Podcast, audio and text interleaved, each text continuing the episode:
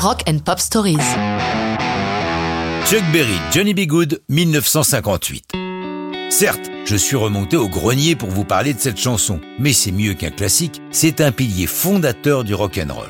Johnny B. Good est très autobiographique. Si l'on en détaille le titre, Good, avec un E final, est inspiré par le lieu de naissance de Berry, la Good Avenue à Saint-Louis, au Missouri.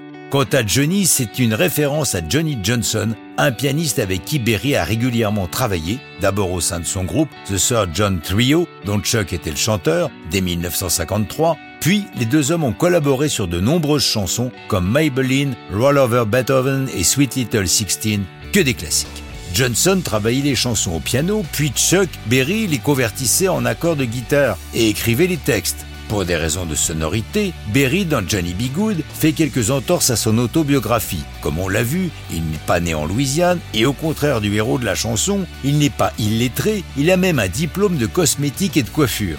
Pour ne pas risquer de s'aliéner le public blanc, dans lequel il commence à avoir de nombreux fans, à l'époque nous sommes encore dans un pays ségrégationniste, il change une phrase prévue, That little colored boy can play, qui devient That little country boy cool play. Berry ne cache pas qu'il fait quelques emprunts musicaux. Ainsi, l'intro est inspiré de Ain't That Just Like a Woman de Louis Jordan, grosse influence de Berry, et le break de guitare est très pompé sur Strolling with Bones de T-Bone Walker, dont le jeu de guitare électrique a beaucoup influencé Berry. Chuck, au contraire de beaucoup de ses prédécesseurs et de ses contemporains, a toujours apporté un grand soin au texte de ses chansons pour qu'elles racontent une histoire.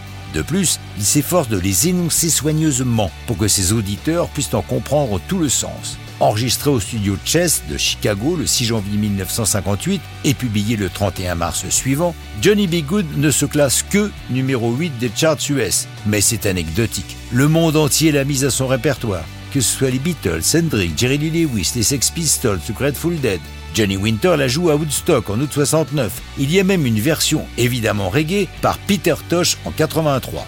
N'oublions pas notre Eddie Mitchell national qui en 61 la francise et la personnalise avec son groupe Les Chaussettes Noires sous le nom de Eddie Soibon, titre qui est sans doute aussi un clin d'œil au patron de son label, le célèbre Eddie Barclay.